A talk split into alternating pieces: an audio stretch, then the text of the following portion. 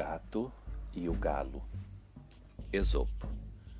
Um gato capturou um galo e ficou imaginando como achar uma desculpa qualquer para que o fato de que este ia comê-lo fosse justificado. Acusou ele então de causar aborrecimentos aos homens, já que cantava à noite e não os deixava dormir. O galo se defendeu dizendo que fazia isso benefício dos homens e assim eles podiam acordar cedo e irem para o trabalho.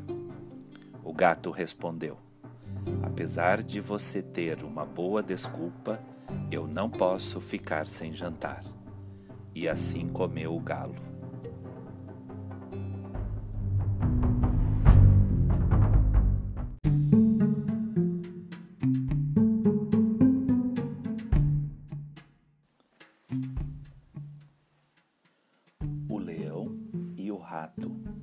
La Fontaine. Certo dia, estava um leão a dormir a cesta quando um ratinho começou a correr por cima dele. O leão acordou, pôs-lhe a pata em cima, abriu a bocarra e preparou-se para o engolir. Perdoa-me, gritou o ratinho. Perdoa-me desta vez e eu nunca o esquecerei. Quem sabe se um dia não precisarás de mim? O leão ficou tão divertido com esta ideia que levantou a pata e o deixou partir. Dias depois, o leão caiu numa armadilha. Como os caçadores o queriam oferecer vivo ao rei, amarraram-no a uma árvore e partiram à procura de um meio para o transportarem. Nisto, apareceu o ratinho. Vendo a triste situação em que o leão se encontrava, roeu as cordas que o prendiam. E foi assim que um ratinho pequenino salvou o rei dos animais.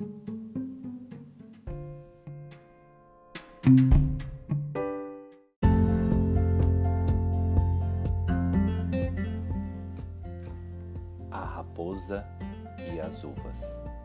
Esopo. Certa ocasião, uma raposa se encontrava morta de fome, pois estava sem comer há dias. Andava por um pomar quando avistou um belo cacho de uvas. As uvas negras estavam muito viçosas, maduras e prontas para serem apreciadas. Percebendo que estava sozinha e que o caminho estava livre, aprontou-se para colher aqueles frutos. Não poupou esforços ao tentar pegá-las, empregou todos os seus conhecimentos e habilidades. Ainda que estivessem fora de seu alcance, não cessou as tentativas. Depois de tantas investidas fracassadas, além de faminta, agora ela estava exausta e desapontada.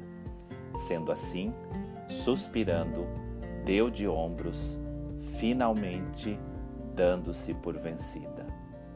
Deu meia volta e foi embora. Desolada por conta das tentativas mal sucedidas, a raposa tentou consolar a si mesma, dizendo: Na verdade, olhando com mais atenção, consigo perceber que todas as uvas estão estragadas e não maduras como elas aparentavam quando as vi pela primeira vez.